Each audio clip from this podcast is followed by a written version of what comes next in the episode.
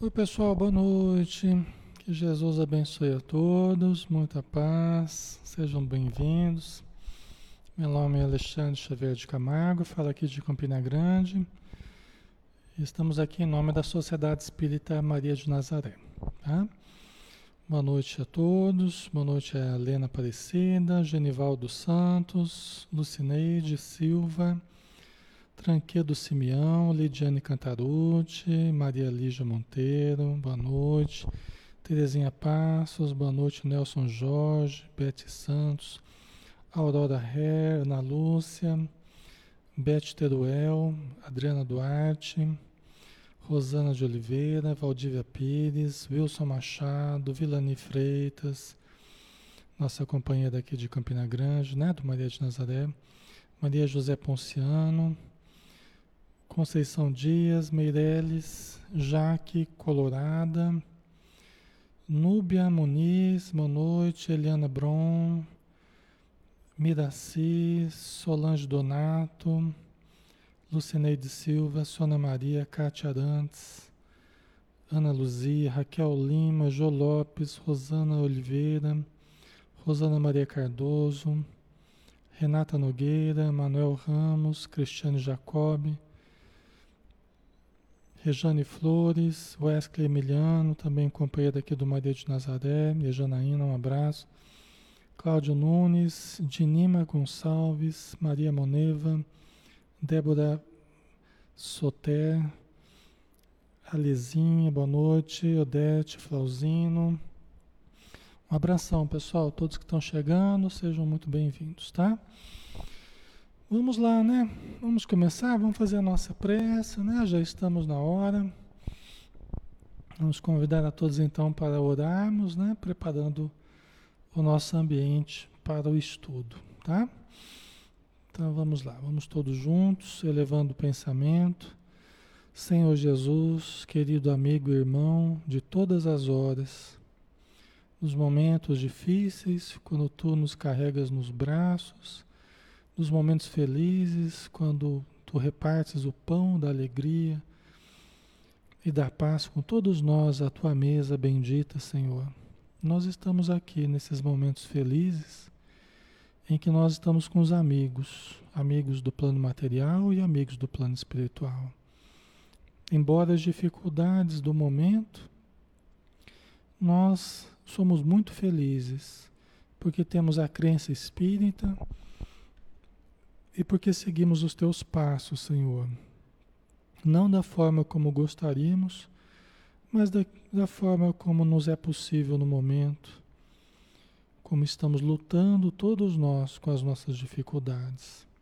Então nós pedimos o auxílio para que este momento seja mais um momento de luz, mais um momento de paz, mais um momento de consciência, mais um momento de elevação, de união de trocas energéticas que nos fortaleçam. Pedimos, Senhor, em benefício de todos os necessitados, no plano material e no plano espiritual. No plano material, aqueles que estejam doentes, tanto do corpo quanto da alma. E no plano espiritual, aqueles que estão também em desequilíbrio, aqueles que estão revoltados, aflitos, deprimidos, alienados, desorientados, perplexos diante da realidade da vida espiritual. Então, que todos possam encontrar neste momento um referencial de luz para que, com as informações que nós recebemos, eles possam também se fortalecer. Obrigado por tudo e seja conosco mais uma vez. Que assim seja, Senhor. Ok, pessoal. Então vamos lá, né? Boa noite, um abração em cada um que está chegando, todas as famílias, né? Nós vamos fazer hoje o estudo, como nós temos feito sempre às, às sextas-feiras, né? Nós começamos a fazer o Evangelho de Mateus, que é o primeiro dos evangelhos, inclusive historicamente, né? É, foi o primeiro evangelho, os primeiros manuscritos, né? De Levi, Mateus. É, que os discípulos usavam né, após a morte de Jesus eram os escritos de, de, de Levi. Né? Então, nós estamos começando por ele, né? Lembrando que é, o que nós estamos fazendo aqui não é nada oficial da doutrina espírita, né? Nós estamos fazendo uma leitura despretensiosa, não oficial, em nome do Espiritismo, nós estamos fazendo uma leitura espírita, né? Quer dizer, usando o conhecimento espírita do Evangelho, dos livros de Emmanuel, de Joana de Anjos e tantos outros espíritos que nos trouxeram reflexões interessantes para que a gente pudesse compreender um pouquinho mais o Evangelho de Jesus, né? Ou os Evangelhos de Jesus, ok? Então, fazendo essa ressalva, possíveis falhas nossas, possíveis erros, né? Nós estamos aqui com a intenção de acertar e de gerar uma reflexão. Como a gente tem uma formação mais específica na área da psicologia, então a gente puxa também para o lado mais psicológico. Vamos analisar sobre esse enfoque também, ok?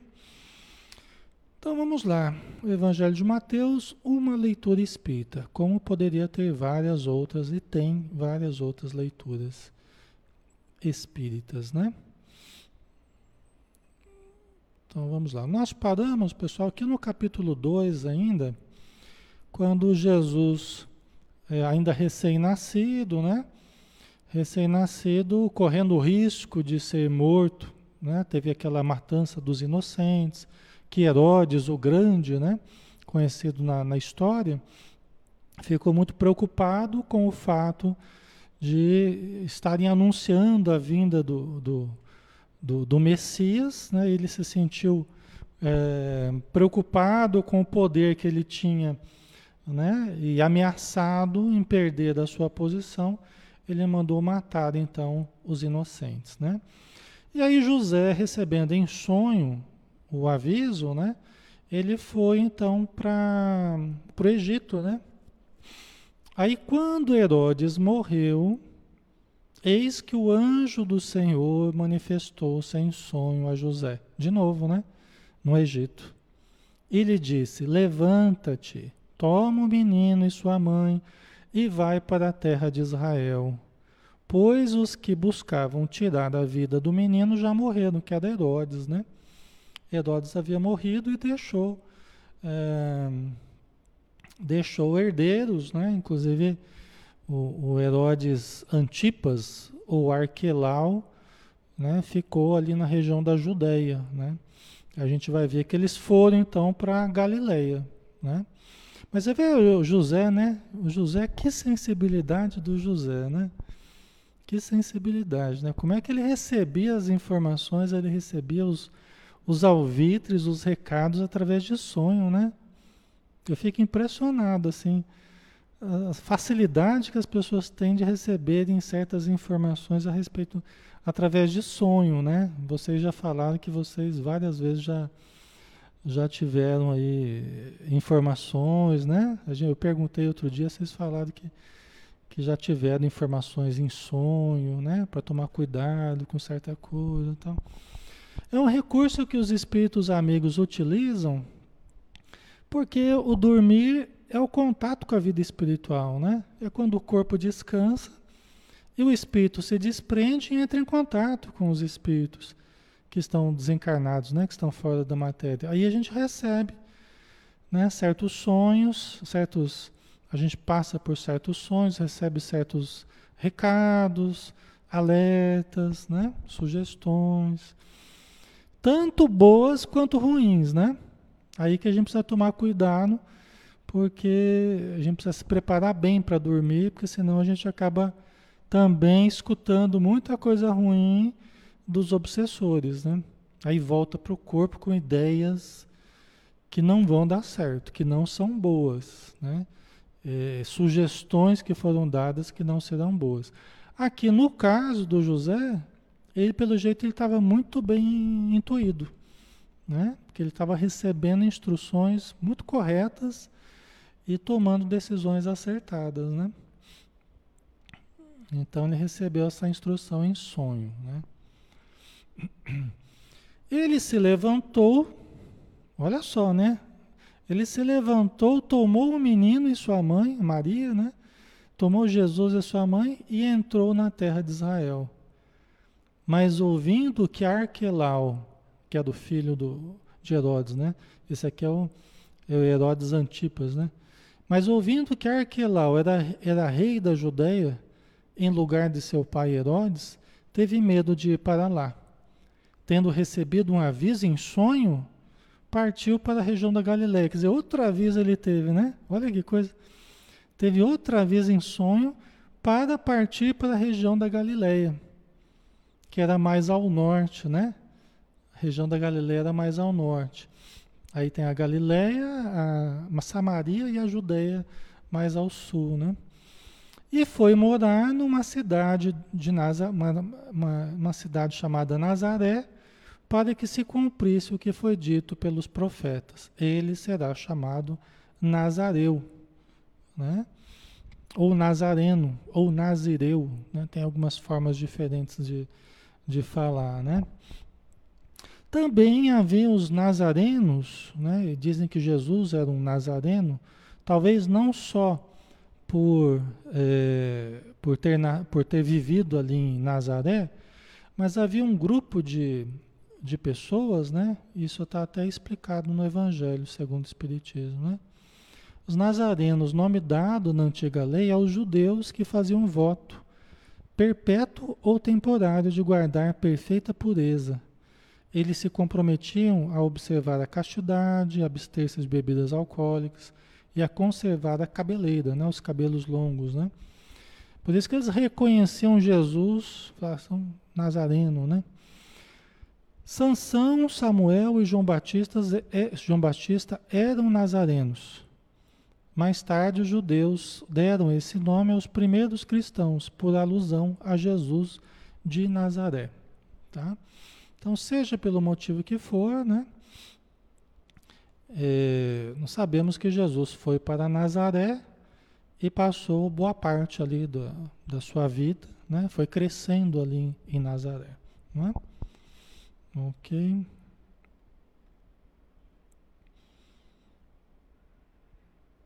A Roseli colocou, tive informação através de sonho um ano, um ano antes do desencarne do meu pai e nascimento do meu sobrinho. Você vê que coisa, né, Roseli?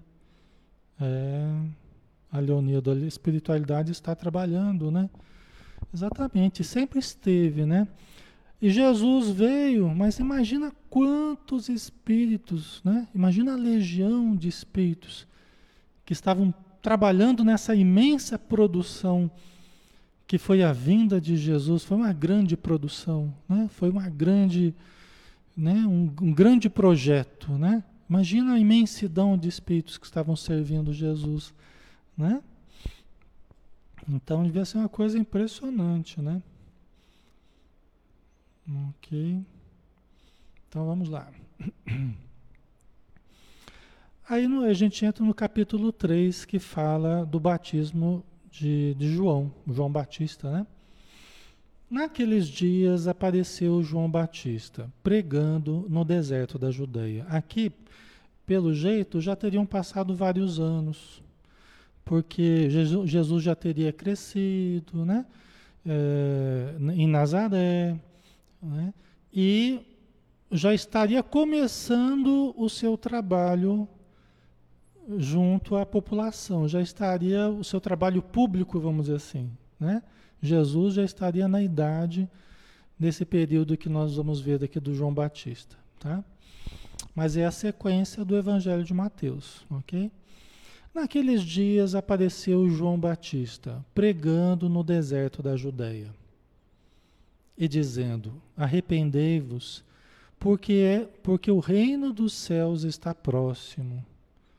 Pois foi dele que falou o profeta Isaías ao dizer: Voz do que clama no deserto, preparai o caminho do Senhor, tornai retas suas veredas. Né? Então, olha que interessante, né? É, João Batista, nós sabemos que João Batista era primo de Jesus e tinha um contato desde muito cedo. Né? Ele era filho de Isabel, que era prima de, de Maria. Né? Então, Batista e Jesus tinham contato. Né? Até no livro Boa Nova tem uma história, uma lenda, né? que, o, que Humberto de Campos conta, o irmão X, é, do encontro de ambos, né? de João Batista e de Jesus, numa visita de Maria a Isabel. Tá? E quando eles eram crianças, né? E conversando os dois e olhando para a planície, porque Isabel ficava numa região mais alta, né? Junto com Zacarias e, e João, né? E, e aí os dois conversando e olhando para a planície lá embaixo, como que é planejado o futuro trabalho, né? O irmão X, Humberto de Campos conta. Nesse livro que é um livro fantástico, que é é o livro Boa Nova, vale a pena vocês lerem, meu. Quem não leu ainda o livro Boa Nova é muito bonito, tá? Então, então João Batista, João Batista surgiu, né, é, no deserto da Judeia, perto do, do, do Rio Jordão, né, numa, numa planície ali desértica, e dizendo: Arrependei-vos, porque o reino dos céus está próximo. O que, que ele estaria querendo dizer? Né?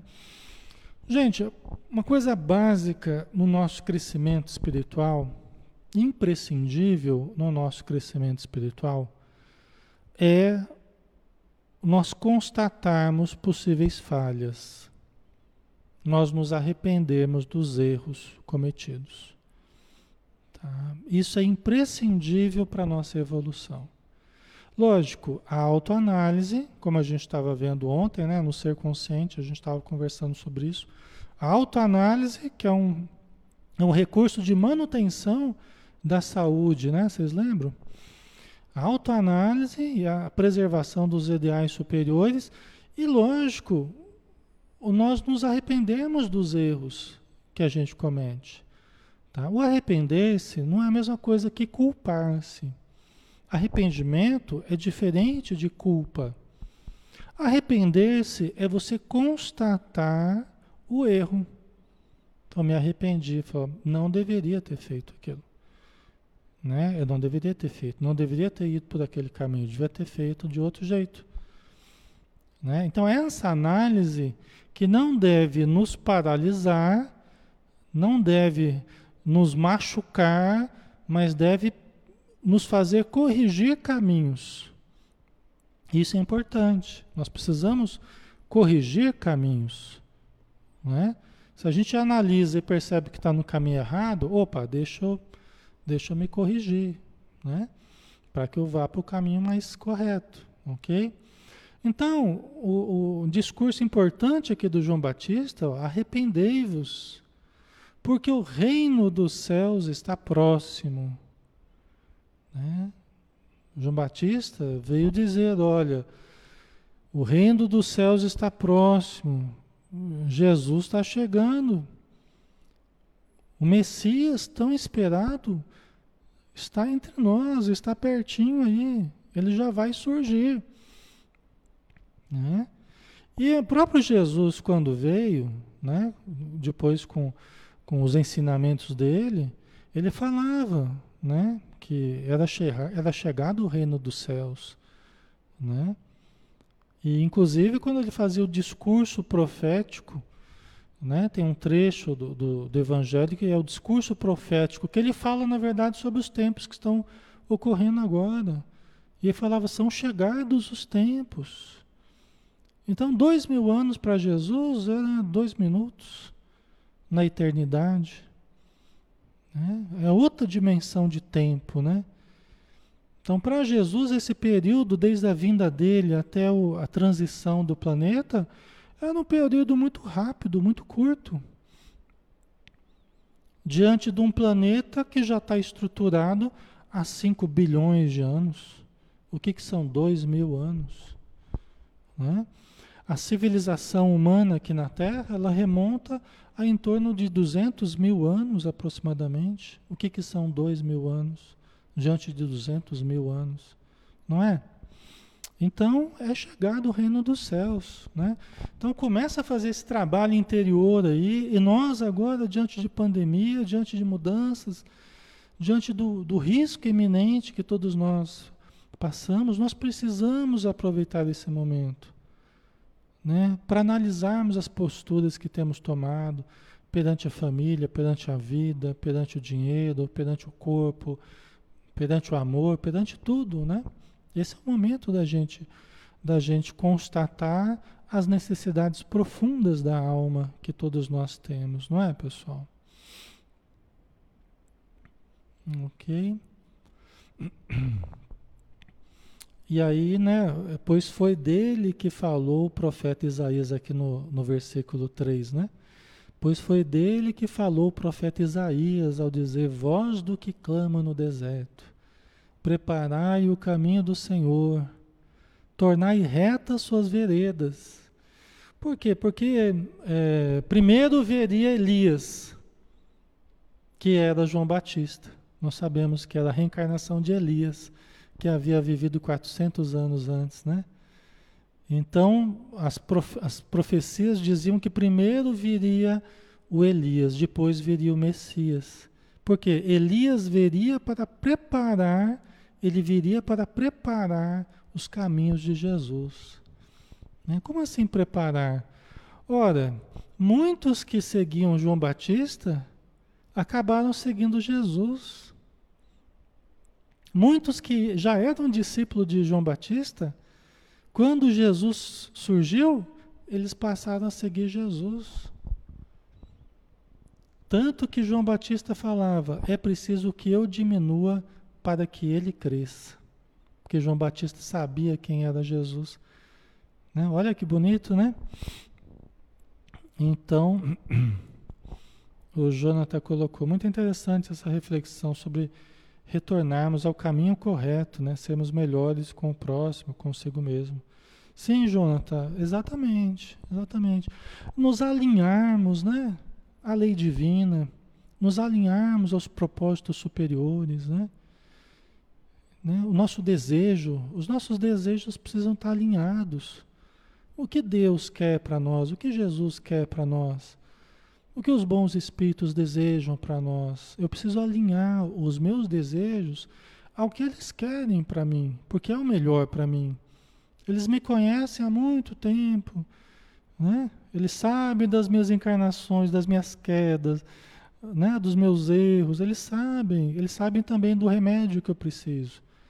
Então é aí que eu preciso me colocar na mão dos, dos amigos espirituais, eu preciso me colocar na mão do meu espírito protetor, né? eu preciso alinhar o meu interior nos propósitos elevados.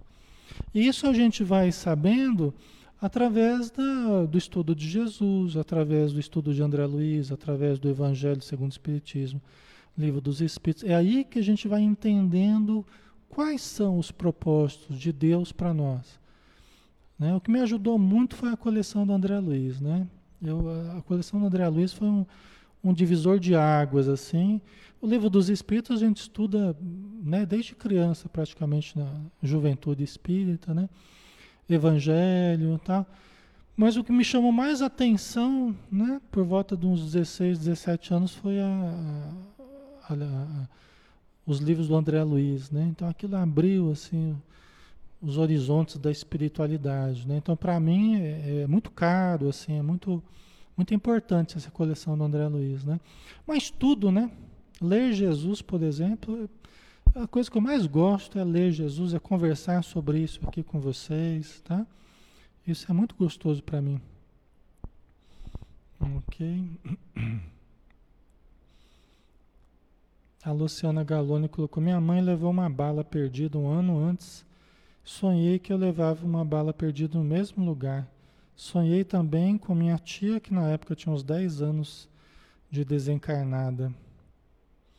Ela me pedia para falar para a filha dela não abortar o bebê que estava esperando. E mandava falar que era ela o bebê. Você vê que coisa? Dei o recado à minha prima, sonhei também que era levado ao plano espiritual para ajudar meu padrasto no seu despertar. Eu acalmava e orava o Salmo 91. Já tive vários sonhos. Legal, Luciana. Você vê, né? Todos vocês devem ter histórias aí para contar, interessantes, né? A respeito dessa questão do, do contato através do sonho, né? Muito importante isso. Então vamos lá, né? O João Batista veio para tornar retas as veredas, os caminhos, preparando para Jesus. Né? João era uma.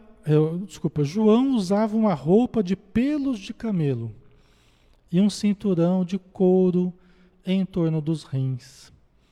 Seu alimento consistia em gafanhotos e mel silvestre. Né? Então vamos dar uma paradinha aqui, né? João, pelo jeito, é uma figura bastante exótica, né? É, o gênio e o louco sempre foram colocados no mesmo patamar, né? São aqueles que estão acima da média e abaixo da média, né? O louco é aquele que está abaixo da média. Aí você tem a média e você tem aqueles que estão acima da média, né? Que é o gênio. O, o João Batista é do gênio, né? Só que, infelizmente, a gente só percebe isso depois, né? A gente costuma colocar os dois no mesmo lugar, o gênio e o louco, né?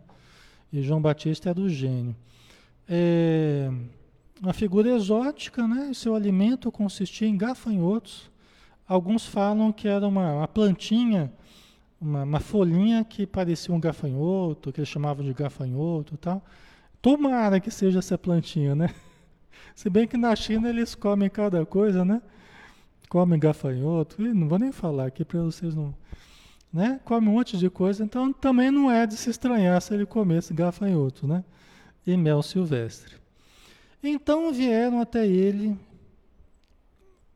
em Jerusalém, toda a Judéia e toda a região vizinha do Jordão.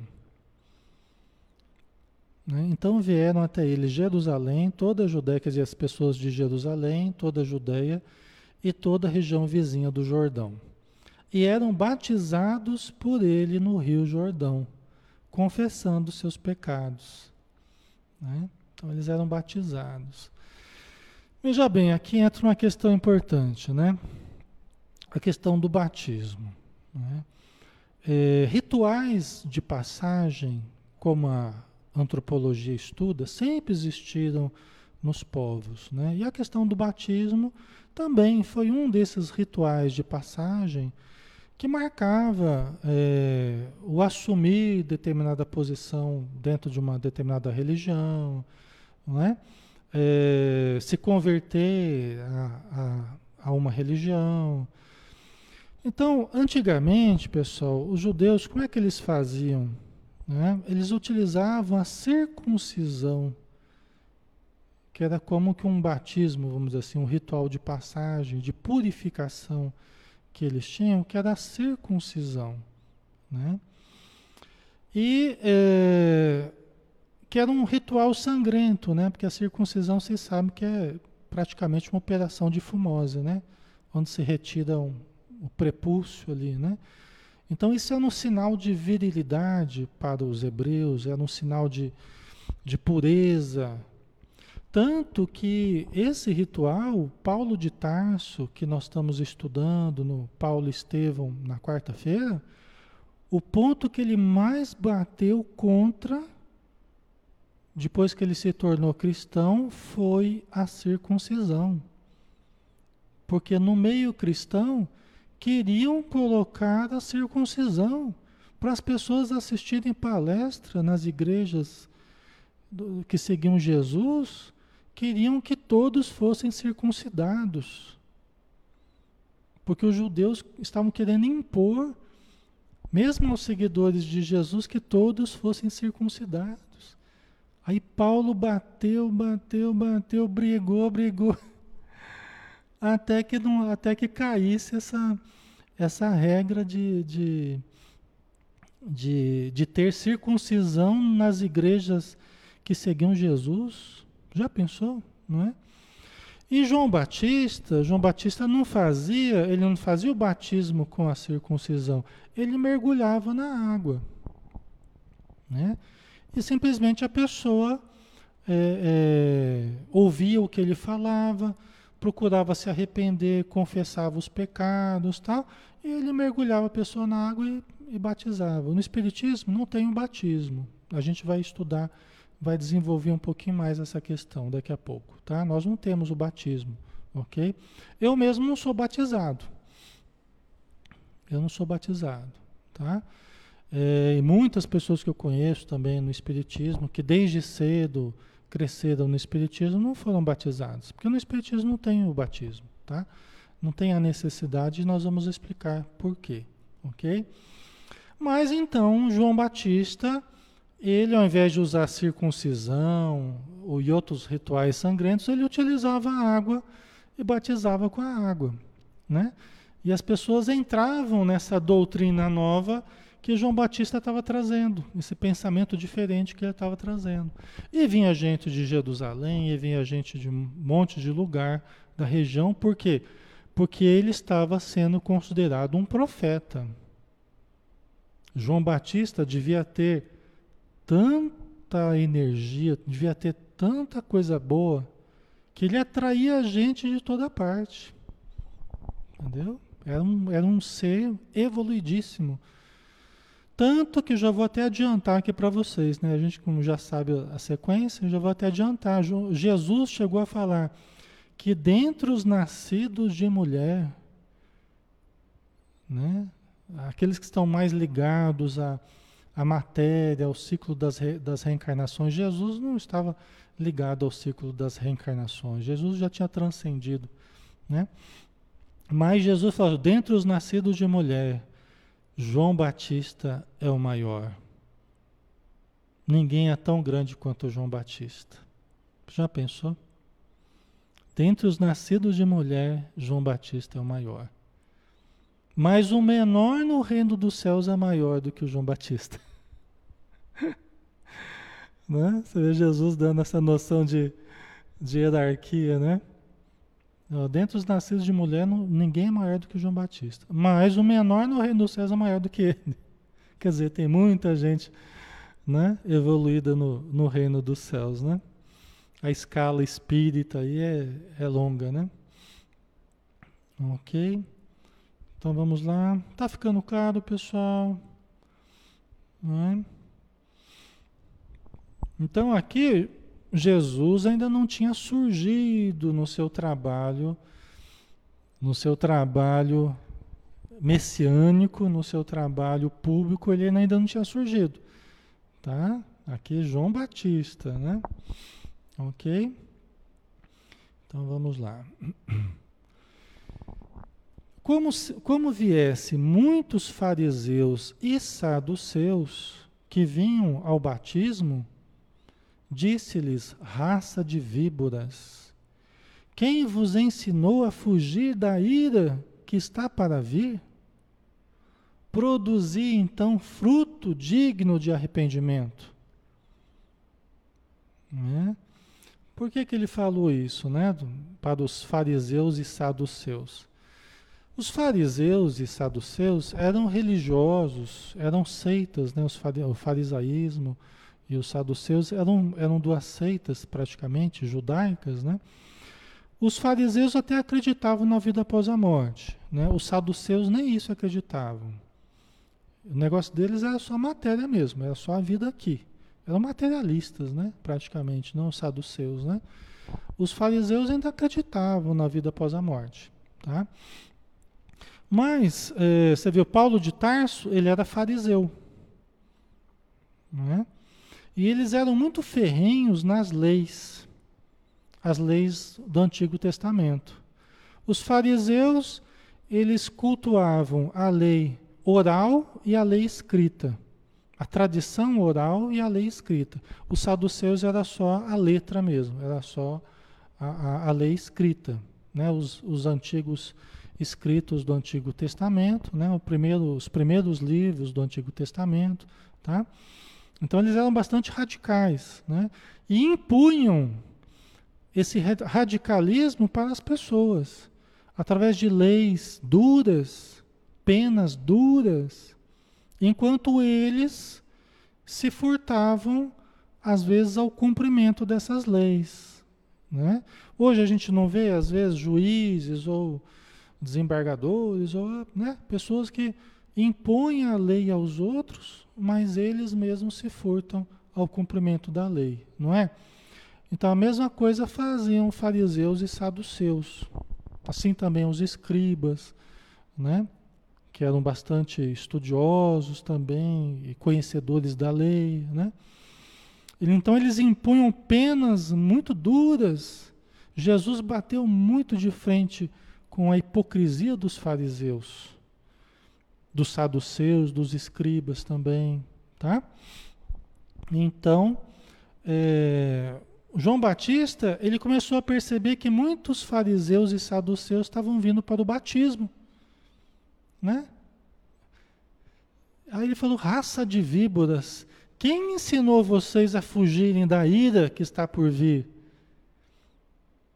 Né? Quer dizer, João Batista está dizendo, né? Ó, vocês estão percebendo que vai ter mudança, né? Vocês estão percebendo que Jesus está chegando, estão percebendo que ele vem fazer uma, uma renovação e vocês estão querendo fugir das consequências dos seus atos. Sabe quando a gente busca a mudança, mas só a mudança de superfície? Só a mudança do rótulo? Só a mudança do verniz que a gente passa, mas por dentro continua do mesmo jeito?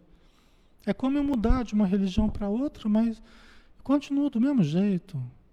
Ou me dizer espírita, mas não deixar que o espiritismo realmente trabalhe dentro de mim e faça as mudanças, né?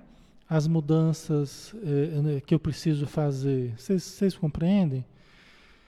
Eu posso buscar, eu posso buscar a religião só para fugir dos efeitos danosos que eu estou criando. Ou eu posso buscar o bem, é diferente. Né? A maioria das pessoas busca busca as coisas boas para fugir das consequências do que anda fazendo. E tão logo melhora um pouquinho e já volta a fazer as coisas erradas de novo. Você já viu isso? Né? Então é disso que o João Batista está falando. Raça de víboras, quem ensinou vocês a fugirem da ira que está por vir? Aí ele continua dizendo, né? Produzir, aqui no, no 8, né? no versículo 8: Produzi então fruto digno de arrependimento. Né? Produz então fruto digno de arrependimento. Não vem aqui só querer o batismo, querer uma, uma mudança de fora, sem fazer a mudança que vocês precisam fazer por dentro.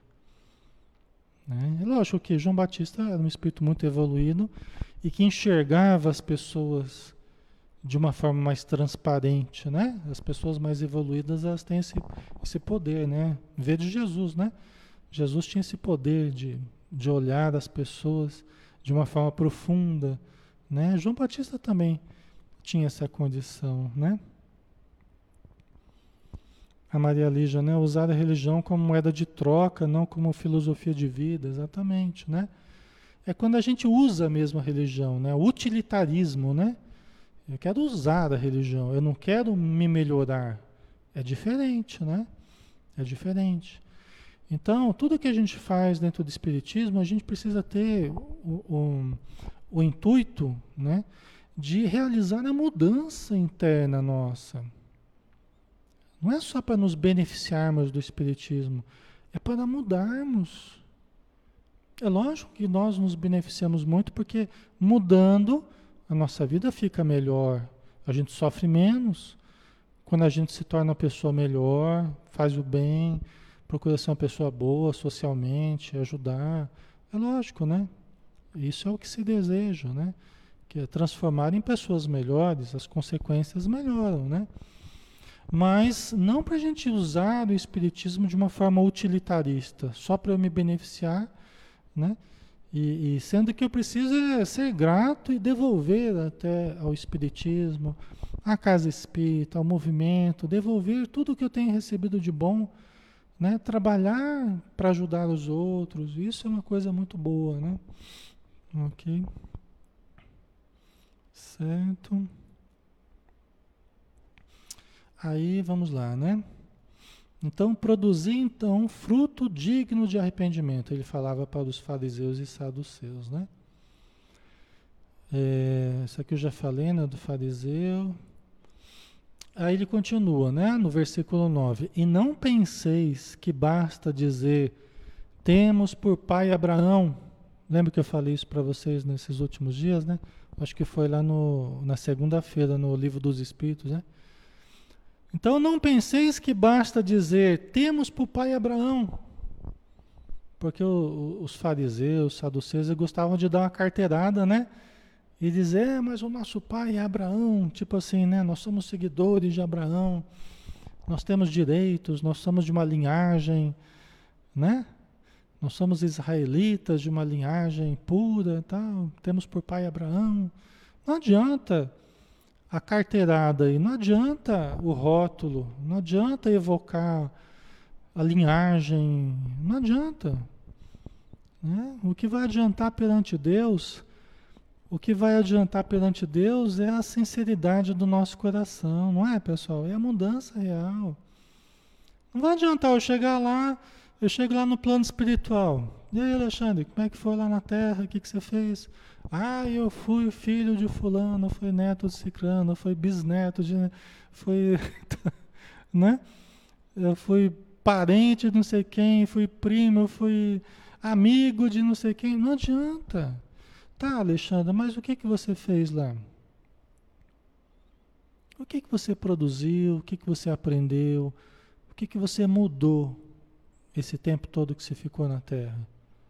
Ah, mas eu era muito conhecido, tinha muito amigo, não sei o quê. Tá, Alexandre, eu estou entendendo, mas o que você, o que você fez? Quais foram os frutos da sua vida? Existiram frutos? Os frutos foram doces, foram positivos ou não? É só isso. Né? É só isso. Não vão valer títulos, honrarias, tradições, conveniências, parentescos, nada disso vai valer. Se era nobre, se tinha sangue azul, se era. Nada disso vai valer. Né? Nós teremos tanta importância quanto qualquer outra pessoa, mas teremos, seremos medidos é pelo bem que fizemos, pelo amor que cultivamos, pela sinceridade, né, que nós cultivamos no nosso coração, né, e pelo bem que geramos através das nossas mãos, do benefício que geramos, tá? É só isso.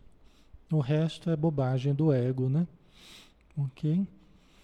Aí, aquilo que eu falei para vocês na segunda, né? Então, não, não penseis que basta dizer, temos por pai Abraão, pois eu vos digo que mesmo destas pedras, Deus pode suscitar filhos a Abraão. Vocês estão se achando muita coisa? Vocês estão se achando muita coisa? Pois eu digo que dessas pedras, ele estava no meio do deserto, né? Estava no meio do deserto, perto do Rio Jordão, então. Pois dessas pedras aqui, Deus pode criar filhos a Abraão, pode dar filhos a Abraão. Aí a gente até lembrou para vocês, né? Do, do, da pergunta 540, né? Do livro dos Espíritos, a resposta, o finalzinho da resposta, né? Vocês deram uma olhada lá? Né? Tudo, si, tudo se encadeia na natureza, desde o átomo até o arcanjo, que também começou por ser átomo. Né? Quer dizer que nós estamos cercados de vida. Cada átomozinho é uma unidade, é um serzinho, que não é considerado vida biologicamente, mas já é uma individualidade que vai evoluir, né? vai evoluir tal. Você vai até os cristais, os cristais é, tem uma ponte ali com os vírus, tá? dos, dos cristais para os primeiros micro-organismos, e assim vai. Tá? Assim a evolução continua, né? Então, não adianta a gente querer dizer que ah, eu sou filho de Abraão, né? Porque Abraão era o grande patriarca do povo hebreu, né? Abraão. Então eles queriam dizer que era muita coisa, né? Mas aí o, o João Batista já cortava o barato, já, já cortava de cara o barato, né? Até dessas pedras Deus pode suscitar filhos a Abraão, né? Vocês não são muita coisa não. O machado está posto à raiz das árvores, e toda árvore que não produzir bom fruto será cortada e lançada ao fogo que quer dizer isso, né? O machado está posto à raiz das árvores, e toda árvore que não produzir bom fruto será cortada e lançada ao fogo. Isso aqui é muito importante, né? Gente, toda filosofia, todo todo pensamento, toda atitude, né? Toda tradição, tudo que não que é uma árvore que não produzir bons frutos será cortada. Pode ser que dure alguns séculos, ou alguns anos, ou algum tempo, a gente não sabe, até alguns milênios, mas será cortada. Tudo aquilo que não tiver interesse para o ser eterno, para o ser espiritual, para a evolução nossa, será cortada, será lançada ao fogo. O fogo sempre teve essa característica de, de consumir de transformar, de purificar as coisas, né? Então nós nós sabemos que nós não deixaremos de existir. Ninguém deixará de existir. Tá? Ninguém deixará de existir. Ninguém vai ser lançado no fogo do inferno e de lá nunca mais vai sair. Ninguém, né? Agora, nós passaremos pelo fogo das provações as dores, as mudanças profundas na nossa vida, no nosso corpo, na nossa família, na sociedade, na economia, tudo aquilo que não tiver interesse para a vida futura, para a vida imortal, para o futuro da humanidade será cortado, será lançado ao fogo. Terá que se transformar, se purificar. Isso aí dá uma, dá uma esperança muito grande para a gente, não é, pessoal? Dá uma esperança muito grande para a gente, né? Porque você vê que tudo que tiver errado hoje, daqui a algum tempo não estará mais. Nós não sabemos quanto tempo. Mas tudo que hoje a gente questiona, a gente acha ruim, nossa, a gente fica indignado.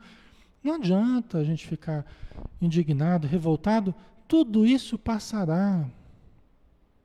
Os homens morrerão, reencarnarão, as sociedades desaparecerão, ressurgirão, os séculos virão e as transformações virão junto. E tudo aquilo que não tiver a ver com o planejamento de luz para a humanidade será lançado ao fogo, será cortado e lançado ao fogo. Entendeu? Porque a mentira não resiste à verdade. O mal não resiste ao bem. As trevas não resistem à luz. Certo? Então o bem se estabelecerá, a verdade se estabelecerá, a luz vencerá. Né? Quanto tempo precisará para isso? Será o tempo necessário será o tempo necessário. Nós não sabemos, ninguém especificou exatamente o tempo, mas será o tempo necessário. Não é, pessoal? Faz sentido para vocês? Está ficando claro? Tudo no seu tempo, né? Tudo no seu tempo. Tudo no seu tempo. Não é? Tudo melhorará, tudo se transformará, tudo se resolverá a vida é criativa. As soluções já existem. Tem uma, tem uma regra, vamos dizer assim, que é bem interessante. Nós não, nós não podemos ficar muito fixado no mal. Porque quando a gente fica muito fixado no mal, a gente perde a condição de se sintonizar com o bem. Se a gente ficar revirando lama o tempo todo, nós acabamos enlameados. Nós temos que aprender a olhar o sol, né? Nós temos que aprender a nos limpar, não ficarmos ali só refocilando na lama, né? do mal, da, da, da mesquinharia humana, dos defeitos humanos. Né? Nós temos que aprender a levantar a cabeça para o alto e nos beneficiarmos da luz que jorra do alto, né? da luz que nos chama. É que nem a plantinha, né? o fototropismo. Né? Nós temos o fototropismo divino, o heliotropismo. Então nós precisamos crescer na direção a Deus, né? seguindo o heliotropismo. O, desculpa, o heliotropismo é do Sol, né? o teotropismo. Né? Nós temos que crescer na direção de Deus. Né? Certo, pessoal? A Leonida colocou, e quão maravilhoso será quando este momento chegar. Exatamente, Leonida. E esse momento, ele está chegando, porque ele não vai chegar assim, papuf, né? vai cair sobre nós o reino dos céus, né? Tudo indica que não vai ser desse jeito, né? Cair, né? Como uma avalanche, o reino dos céus, né? Ele vai sendo implantado no coração dos homens. Você vê, Jesus, ele veio para iniciar a implantação do reino de Deus no coração dos homens. Olha que interessante, né?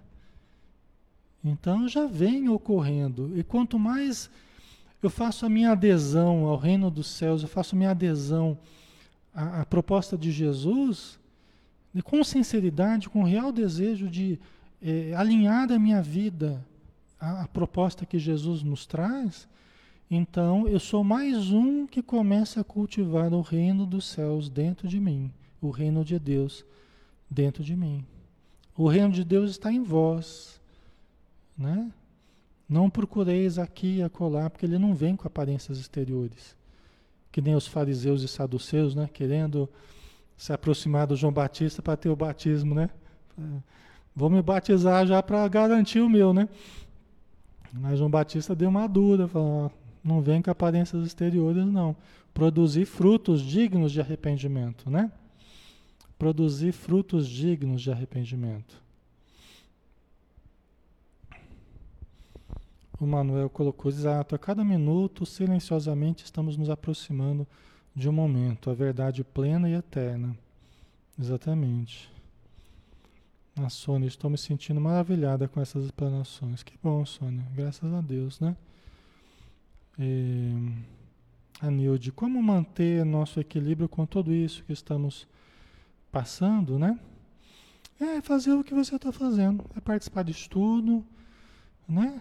É, é prestar atenção, é buscar nas palavras o sentido profundo, querer melhorar. Aí a gente vai se equilibrando. Porque buscar o bem, buscar a verdade é buscar a saúde, é buscar o equilíbrio, é a mesma coisa, é sinônimo. Buscar o bem, a verdade, o equilíbrio, a saúde, é, são sinônimos. Tá? Então esse é o caminho que nós estamos, nós estamos trilhando, né? Ok? Então vamos lá. João Batista, né? Aí João Batista explica, né, a questão do batismo. Eu vos batizo com água para o arrependimento. É um ritual de passagem que ele usava, né? Poderia a água tem um sentido também interessante de, de pureza, né? Um elemento também terapêutico, né? Então, não sei exatamente qual era o objetivo dele com a água, né? Mas a água tem essa coisa do limpar, né? Tem essa coisa terapêutica, né? A gente não sabe exatamente. Mas enfim, eu vos batizo com água para o arrependimento. Mas aquele que vem depois de mim é mais forte do que eu. De fato, eu não sou digno nem ao menos de tirar-lhe as sandálias desse que vem depois de mim. Jesus, né? Ele vos batizará com o Espírito Santo e com fogo. Está vendo? Ele não fala que Jesus vai batizar na água.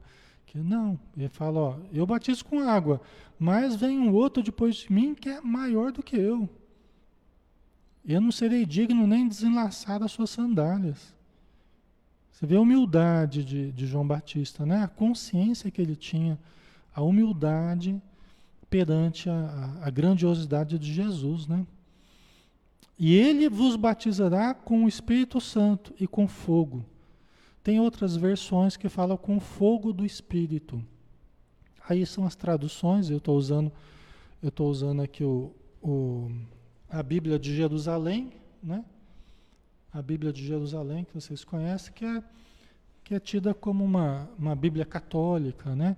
Eu gosto dela porque ela tem muitas notas explicativas, faz uma relação com o Antigo Testamento, então eu gosto bastante como livro de estudo, assim, tá? E também para não dizerem assim, ah, mas isso aí não está na Bíblia dos católicos. Não, isso aqui é a Bíblia católica, né? Tem fenômenos mediúnicos que acontecem, mas nós estamos falando da Bíblia católica, não é a Bíblia espírita, não é, não é? Mas também eu gosto de usar é, é, essas Bíblias já conhecidas, né? É, não nenhuma versão espírita, tal. Por quê? Porque é o material que o Emmanuel usou, usou também. As citações que ele traz no Pão Nosso, Fonte Viva, Caminho, Verdade e Vida, Vinha de Luz, tal, é tudo tirado da, das Bíblias tradicionais. Não era nenhuma Bíblia espírita. Entendeu? Não era nenhuma tradução espírita. Então até é mais fácil da gente correlacionar uma coisa com outra, tá? Eu pelo menos eu me sinto mais mais mais confortável de fazer essa relação, né? Não fica muito diferente, né? Tá? Vocês entendem? Então, ele vos batizará com o Espírito Santo e com fogo, né? ou com o fogo do Espírito. Né? Jesus, ele falava, eu tenho que passar por um batismo, um batismo de fogo. E, e, e como eu tenho pressa que esse batismo se cumpra. É que o batismo de Jesus não era o, o, mergulhar propriamente na água, né? Ele vai mergulhar na água com João Batista ali, mas o batismo que ele tinha que passar era o momento crucial da vida dele, né? O momento de sofrimento que ele passou. Todos nós passamos pelos batismos ao longo da nossa vida, que são os momentos de provação, são os momentos de testemunho, são os, esses são os batismos que Jesus fala. É isso que vai fazendo a gente evoluir, é isso que vai fazendo a gente aderir de fato à fé incondicional, à fé robusta na mensagem de Jesus, né? A esperança no futuro, tal. OK?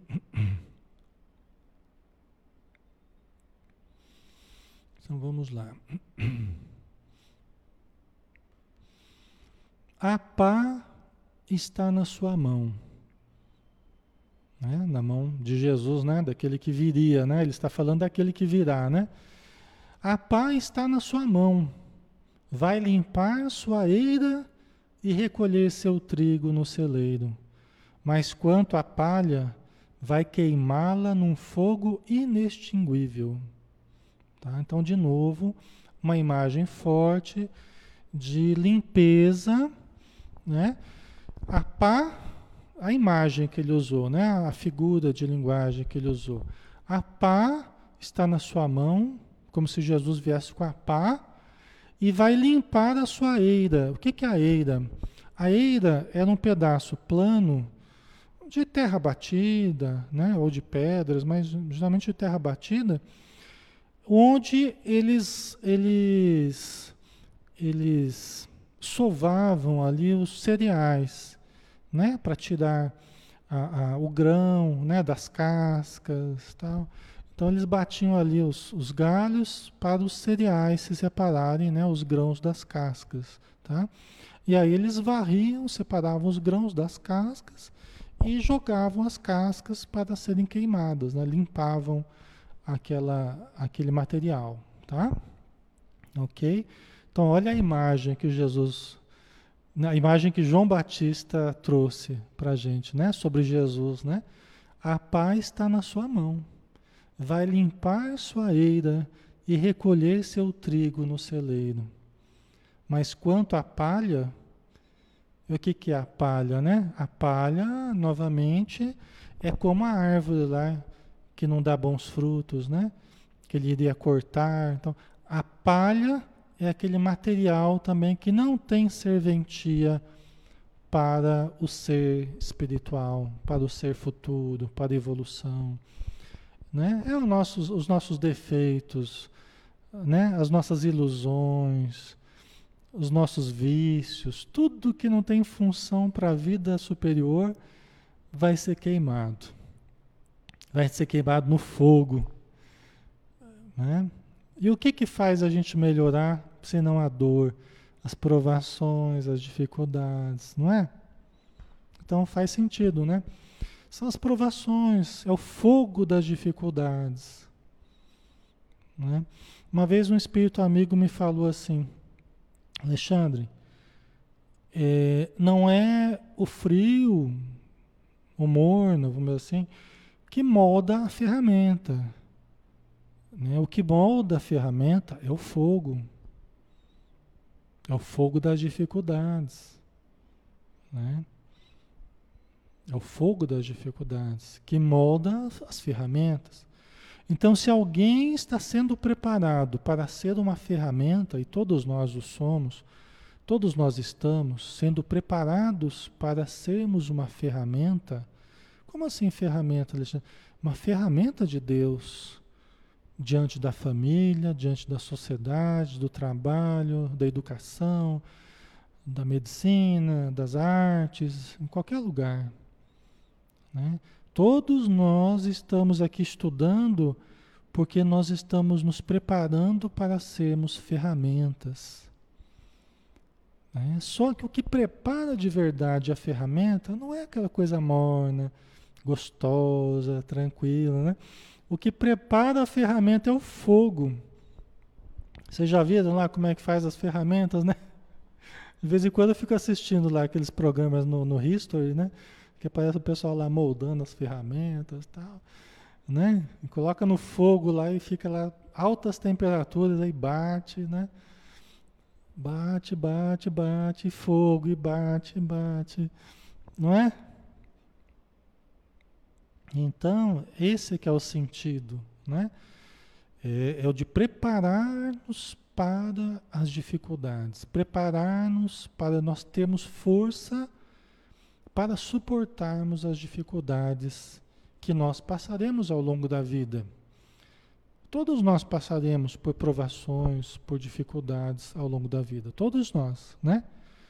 Então nós temos que nos preparar intimamente para termos condição de vencer. Aí nós seremos prudentes, nós seremos é, é, precavidos, né? Nos preparando interiormente para a nossa existência. Tá? A Márcia, o fogo forja a ferramenta, exatamente, Márcia. É isso aí.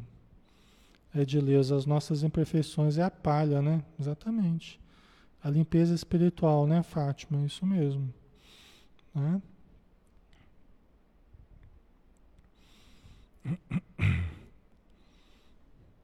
A Leide colocou boa noite. Meu Deus, perdi minha mãe faz um mês hoje. Perdi meu tio de ataque fulminante não sei o que faço. Minha família está totalmente sem chão, está difícil de aceitar. Pois é, Leide, tem a ver com tudo isso que a gente está falando, né? Tem a ver com as provações, tem a ver com as dificuldades que cedo ou tarde a gente passa, né? Seja de perdas pela morte, seja de doenças, ou de outras provações que a gente passa, né? De mudanças bruscas, né? É, mas é, é, o saber que tudo isso são mudanças necessárias. É para o nosso bem, é para o bem daqueles que se vão também. Né? Existem razões muito sérias para isso. Existem razões muito sérias para essas mudanças que ocorrem. Né? E compreender as leis divinas na sua mudança, na sua transformação, né, que provoca na nossa vida, isso faz com que a gente se acalme. Porque a gente sabe que está tudo certo. Deus sabe o que faz. Né? E à medida que a gente vai estudando, a gente vai aprendendo a compreender melhor né, a lei divina. tá? Então tenha compreensão, né? Confie e, e sigamos em frente, né? Levante a cabeça. Quanto melhor você estiver, mais você vai poder ajudar os que ficam e também os que já se foram, porque eles precisam também que você ajude, tá? Então, quanto mais você se fortalecer, mais você vai poder ajudar. Mas nós sabemos que é sempre difícil, né?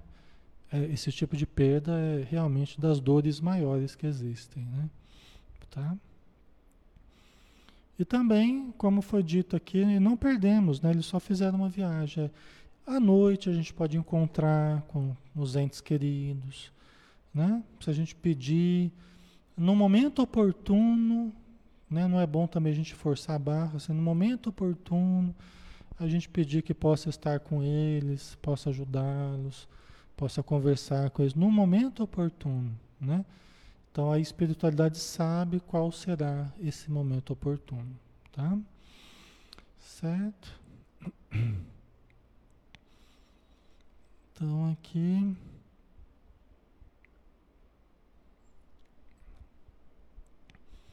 Aí vamos dar uma paradinha aqui, pessoal, porque vamos deixar essa questão aqui para a gente desenvolver melhor. Aí eu vou trabalhar um pouquinho mais com vocês essa questão do batismo aqui, porque tem umas coisas muito importantes, tá?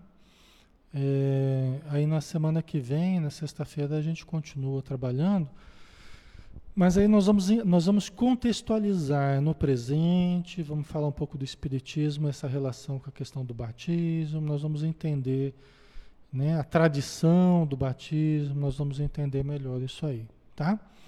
Ok? Então vamos lá, vamos fazer a nossa prece né, final, nós já estamos na hora, agradecendo novamente aos bons espíritos pela ajuda que nos deram pelo amparo vibratório, pela proteção que sempre precisamos. E que nós possamos, Senhor, nos mantermos sintonizados contigo, através do cultivo do pensamento elevado, através da boa leitura, através da meditação, da caridade, e que todos possamos ter um bom descanso e nos encontrarmos espiritualmente para realizarmos atividades proveitosas e saudáveis na vida espiritual. Abençoa todos os lares e abençoa todos aqueles que estiveram e que estão conosco até o momento. Que a tua luz nos ilumine e permaneça conosco, Senhor, hoje e sempre. Que assim seja. Ok, pessoal, obrigado pela presença novamente, pelo carinho. Nossa família está sempre crescendo aqui com pessoas queridas que vão se aproximando do estudo, que vão se identificando com o estudo e a gente é muito grato a todos que estão conosco, tá? Então, um grande abraço e bom descanso para todos. Até mais.